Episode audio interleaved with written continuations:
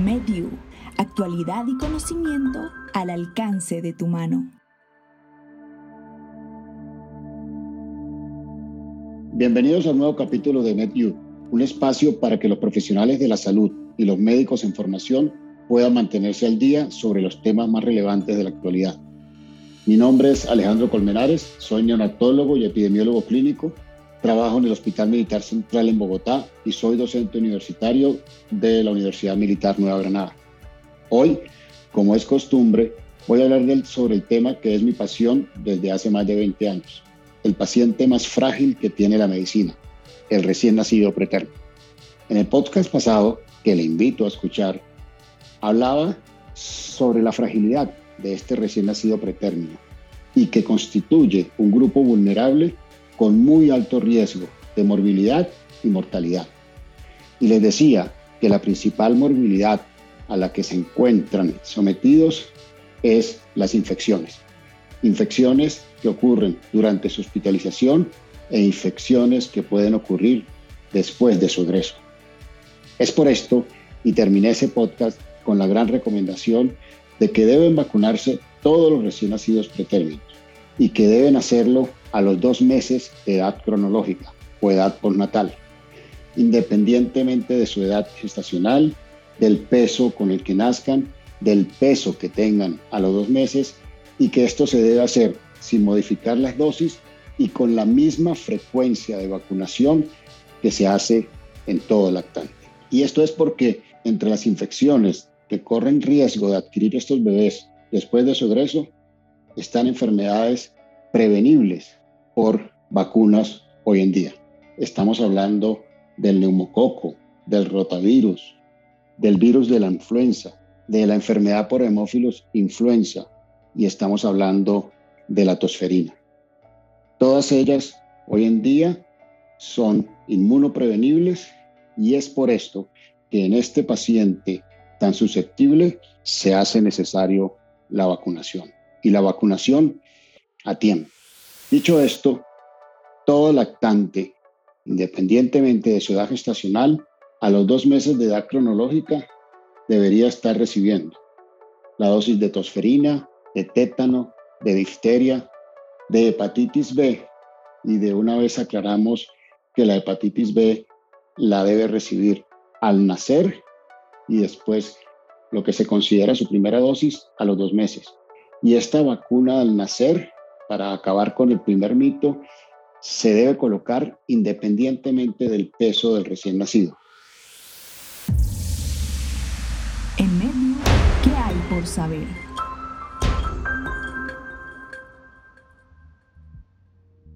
Hay una creencia que no se deben vacunar antes de los dos kilos, pero está claramente demostrado la necesidad de vacunarlo independientemente del peso con que nazca este bebé y mucho más si ellos son hijos de madres con antígeno de hepatitis B positivas o si se desconoce este título de anticuerpos de la mamá.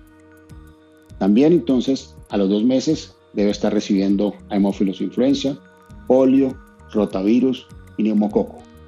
Todas estas van a hacer que el futuro de estos recién nacidos sea el mejor para él y su familia. Y eso sucede esto que está tan claro realmente sucede a nivel nacional o a nivel mundial? Desafortunadamente no. Si miramos estudios a nivel mundial en países como Holanda, vemos que a los recién nacidos prematuros solo el 40% se vacunan a tiempo, o sea, a los dos meses. Y que desafortunadamente la oportunidad de vacuna es más distante entre más pequeño es el bebé. O sea, los bebés de menores de 28 semanas, solo aproximadamente el 37% de esos bebés se les coloca la vacuna a los dos meses. Los bebés entre 28 y 32, un 70%. O sea, no hay una cobertura en países del primer mundo como Holanda suficiente para todos estos bebés. Y en otros países de Europa como Italia, sucede lo mismo. Vemos que la vacunación, que allá ocurre a, los tres meses la recomendación, solo el 75% de los prematuros han sido vacunados. ¿Y cómo es el escenario en Colombia?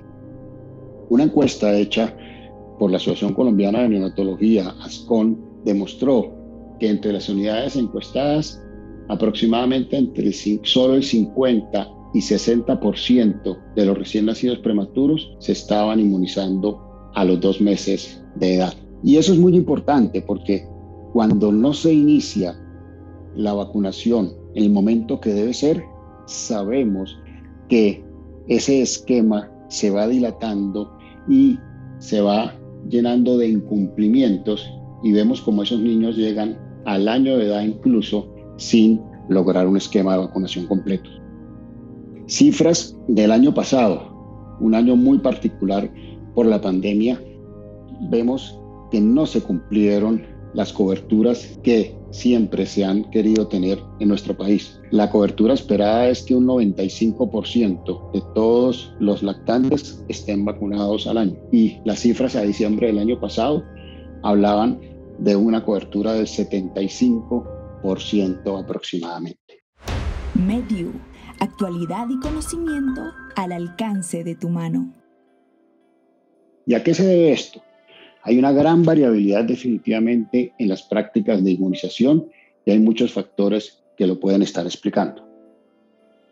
Una encuesta publicada en el 2018 por un grupo americano donde entrevistaron a muchas unidades de cuidado intensivo tratando de indagar sobre cuál era el problema de la vacunación, mostró números que se ajustan mucho a lo que pasa en realidad.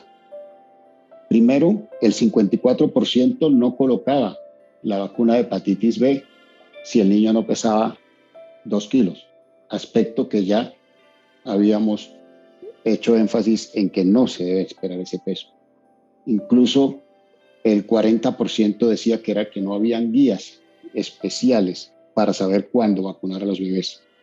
Y quizás lo más resaltante e importante, que casi la mitad de esos niños, o sea, el 45%, recibían esas vacunas después de los dos meses de edad. Cuando esa encuesta averiguaba cuáles eran las razones que llevaban a que se expandiera ese periodo de vacunación a más allá de las ocho semanas o los dos meses, encontraron varias razones, pero quizás las más importantes eran los médicos decían que el bebé estaba inestable a los dos meses y por eso no querían vacunarlos.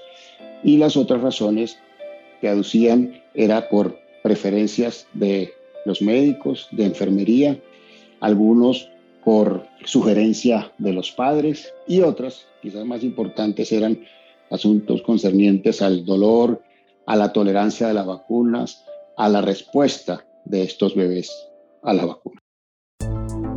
Como les decía, este escenario es muy parecido a lo que sucede acá y en el mundo. Si pudiéramos agrupar los factores asociados a la demora en la vacunación, pudiéramos tenerlos en dos grupos, el personal médico y el personal sanitario y los familiares. Si empezamos por los familiares, quizás los dos barreras que tenemos, uno es el nivel educativo de los papás y otro que desafortunadamente está cogiendo auge y sobre todo en esta pandemia lo estamos viendo, los movimientos antivacunas, aquellos papás que ahora se encuentran en contra de la vacunación de sus bebés y que desafortunadamente cada día crece más. Ahí es donde entra nuestra tarea como médicos, como educadores, para dar los suficientes argumentos a esos papás sobre la necesidad que hay de vacunar y obviamente al estar convencidos nosotros que no hay riesgos, pues convencerlos a ellos de la seguridad de la vacunación. Y ahí es donde viene el punto más grande sobre el cual voy a hablar en los próximos minutos. Porque hay un factor médico asociado a este problema en la demora en la vacunación.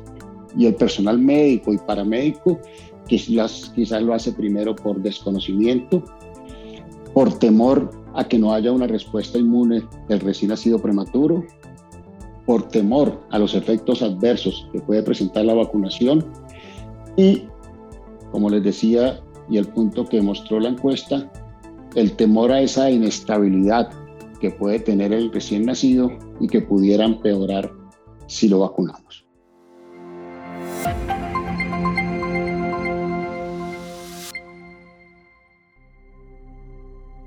¿Y cuál es el problema que se, se ve aumentado en estos momentos?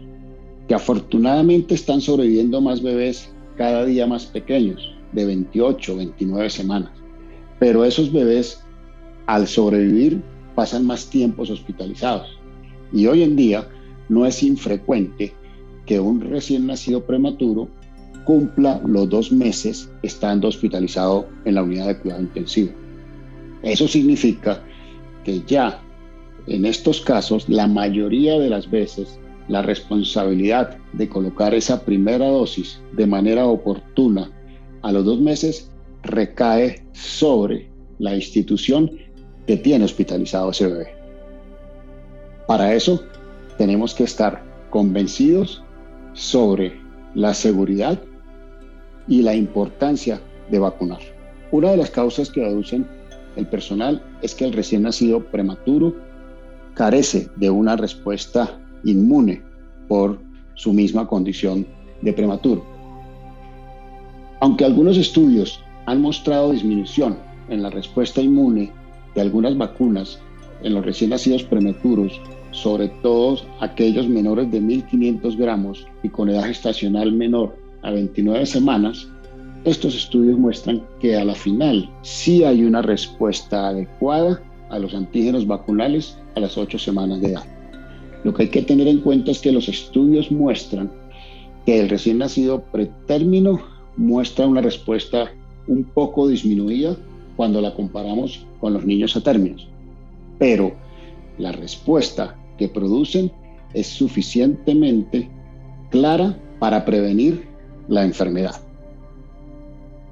Además, si no vacunamos al recién nacido prematuro, ¿en manos de quién los vamos a dejar?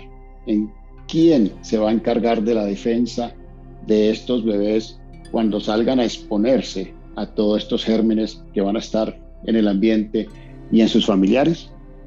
Lo vamos a dejar en manos de la inmunoglobulina A, que esta inmunoglobulina está muy disminuida tanto en el pulmón como a nivel gastrointestinal en los recién nacidos. O sea que sus primeras barreras protectoras no funcionan de manera adecuada, que la inmunoglobulina M está retardada por debajo de la semana 30, o sea que tampoco es un gran mecanismo de defensa. Y que la inmunoglobulina G, que quizás es el mecanismo de defensa que hereda ese recién nacido de la mamá, antes de la semana 32, es bastante errática. Lo que quiere decir es que el bebé prematuro nace antes de tener un sistema inmune maduro y de tener esas defensas que le pudiera pasar la mamá a través de la IgG. Esa cantidad disminuida de IgG pudiera ir en contra del bebé porque no hay defensa, pero pudiera ir a favor. ¿A favor de qué? Sabemos y algunos estudios han demostrado que esos anticuerpos maternos tipo IgG que le transmite la mamá al bebé pudieran inhibir en cierto modo la respuesta a las vacunas. Pero estos bebés, al tener menor cantidad de IgG de la mamá, pues tendrían, en este caso entonces, una ventaja inmunológica porque tendrían una mejor respuesta a las vacunas que coloquemos. Diagnóstico médico.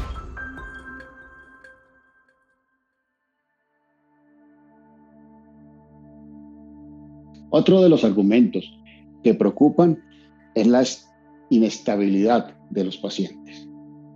Pero yo creo que todos los que trabajamos con recién nacidos y los vemos progresar en el tiempo y los vemos cuando cumplen esas dos meses de edad cronológica, sabemos que la gran mayoría de esos bebés no están inestables. Todo lo contrario, están en una fase de crecimiento sostenido la gran mayoría no está en ventilación mecánica o asistida. La gran mayoría no están en tratamientos para infecciones graves ni presentan alteraciones ni metabólicas, ni renales agudas, ni neurológicas, ni respiratorias significativas. Son bebés que la estabilidad permite a que coloquemos las primeras dosis de vacunación y así garantizar el inicio del esquema de manera oportuna. Dicho sea de paso, aprovecho para decir que otra de las razones por las cuales a veces el personal médico se inhibe de colocar vacunas es porque algunos de esos recién nacidos han recibido esteroides para el manejo de su enfermedad pulmonar crónica. Esteroides tipo de exametasona y la creencia es que la exposición a los esteroides hacen que no haya una respuesta adecuada a las vacunas y por eso dilatan el inicio de la vacunación. Esto es importante aclararlo porque cuando vemos los estudios que mostraban que esa exposición a esteroides disminuía la respuesta de las vacunas, son de hace mucho tiempo, cuando se usaban dosis muy altas de esteroides y por mucho tiempo, tiempos prolongados de hasta tres semanas y un mes. Hoy en día las dosis que usamos son muy bajas y la usamos máximo a la segunda o tercera semana de vida y por ciclos cortos de no más de 10 días. O sea que no es una contraindicación de iniciar vacunas en aquellos bebés en que se han recibido esteroides a esas dosis que utilizamos hoy en día. Otro de nuestros temores son los eventos adversos que pueden seguir a la inmunización de nuestros recién nacidos. Eventos adversos que pueden ir desde reacciones locales, desde hinchazón o dolor en el sitio de la vacunación, irritabilidad, somnolencia, anorexia, vómito, etc. Hoy en día sabemos que la gran mayoría de esos eventos adversos se deben a la reactogenicidad del componente pertussis. Y sabemos, y los estudios lo han demostrado, que las vacunas contra tosferina de células completas son los que presentan en mayor cantidad estos eventos adversos. Hoy, afortunadamente, tenemos vacunas de eh, vacuna con pertusis acelular que hace que la presencia de esos eventos adversos sea bastante disminuida. Y además, cuando miramos los reportes de esos eventos adversos a través de los años y los estudios, vemos dos puntos importantes que hay que tener en cuenta. El primero es que la gran mayoría se presenta en bebés menores de 28 semanas y en Colombia la gran mayoría de los recién nacidos que egresan a sus casas son bebés mayores de 28 semanas. El nacimiento de bebés prematuros extremos por debajo de 28 semanas no es el grueso de la prematurez de nuestro país. Y por lo tanto, la gran mayoría son bebés mayores de 28 semanas en los cuales estos eventos que nos preocupan adversos se presentan con menos frecuencia. Y el otro punto importante es que estos eventos se presentan en las primeras 48, máximo 72 horas, lo que permite poder vigilar a estos bebés por si presentan eventos tipo apnea, bradicardia o desaturación. Esto, en vez de ser una desventaja, va a favor de que con toda razón, si tenemos que vigilar la presencia de estos eventos, debemos iniciar el esquema de vacunación cuando tenemos al niño hospitalizado. Con respecto a esto, hay un punto que queda por definir y aclarar. Si definitivamente estos eventos que nos preocupan suceden como consecuencia de la vacunación o suceden como consecuencia de la prematurez propia de este recién nacido o sus descondiciones en las cuales pueden estar alterando su sistema llamemos niños con displasia broncopulmonar, con alteraciones neurológicas que lo pueden predisponer a bradicardias, a desaturaciones y que éstas no se expliquen solo por el uso de vacunas. Para entender un poco mejor esto, muchos autores han vigilado la presencia de estos eventos en recién nacidos y entre esos estudios publicados hay uno que me gusta mucho, publicado ya en el 2016 por el grupo del Dr. Clark en Atlanta, el cual miró retrospectivamente a una población de 200 y tantos recién nacidos para ver cómo se comportaban antes y después de la vacunación. ¿Por qué me gusta tanto este estudio? Porque estaba mirando también un grupo grande de pacientes con displasia broncopulmonar. Sabemos nosotros que este grupo sería el más propenso a presentar las apneas, las bradicardias y las desaturaciones, que son las complicaciones más frecuentes. Entonces comparó cómo les fue antes y después a aquellos recién nacidos con displasia versus aquellos sin displasia broncopulmonar. Las características de estos bebés eran bebés prematuros extremos, menores de 28 semanas, o sea que estábamos hablando de ese grupo que más riesgo de presentar eventos adversos tiene. A los dos meses, cuando ya lo iban a inmunizar, ya estos niños pesaban más de 2 kilos, ya tenían más o menos 38 semanas de edad gestacional corregida y muchos de ellos, de los niños con displasia, tenían un soporte respiratorio no invasivo, o sea, estaban CPAP o en cánula nasal de alto flujo. El grupo con el que se comparó, que era aquellos niños que no tenían displasia, todo lo contrario, la gran mayoría, casi el 90%, no tenían requerimiento de oxígeno. O sea, estábamos comparando una población con un gran compromiso pulmonar, con displasia, y otros sin ella. Cuando miraron las 24 horas antes de la inmunización, encontraron que la presencia de esos eventos de bradicardia, de saturación, se presentaba muy parecido en los dos grupos, hasta el 46% de los niños con displasia versus el 40% de aquellos que no tenían displasia. Los vacunaron y los siguieron por 72 horas ¿Y qué encontraron? Que los pacientes que presentaron descompensación respiratoria durante las primeras 72 horas fue el 8% en aquellos que tenían displasia y el 5% sin displasia. O sea que no hubo una diferencia en la presentación de descompensación respiratoria tanto en los pacientes displásicos como no displásicos. Incluso que el incremento del oxígeno fue leve solo por un 10% y solo sucedió en un paciente del grupo con displasia. Y al 7% de los pacientes con displasia hubo que incrementar un poquito el soporte respiratorio, pero también eso sucedió en el 5% de aquellos sin displasia.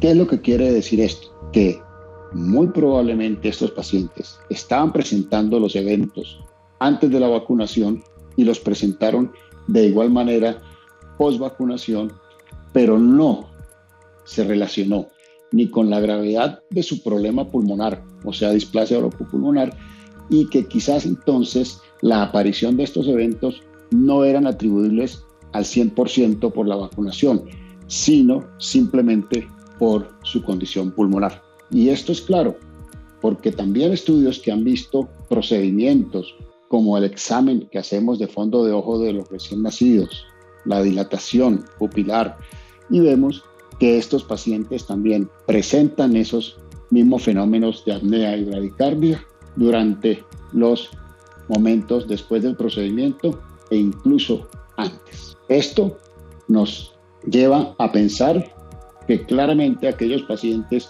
entre más alteración pulmonar tengan, quizás sean más propensos a presentar estos eventos, pero que no necesariamente tienen que ser atribuidos a la vacunación. Otro punto que nos preocupa es la presencia de esos eventos a posterior, cuando coloquemos la segunda dosis del esquema de vacunación a los cuatro meses, pero ya los estudios muestran que no necesariamente el que presente el evento a los dos meses lo va a presentar a los cuatro meses.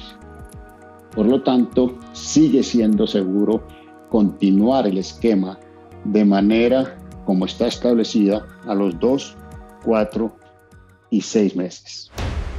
En medio, reflexiones médicas.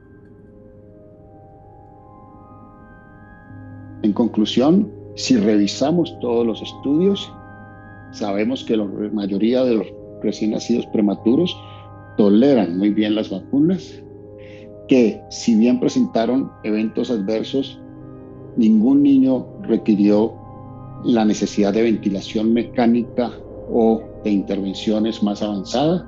Incluso la mayoría de esos episodios de apnea o bradicardia mejoraron simplemente con un estímulo táctil o en algunos casos ya menor grado con ventilación con bolsa y máscara, pero por corta duración y que ningún niño presentó consecuencias ni complicaciones en la evolución posterior a la vacuna.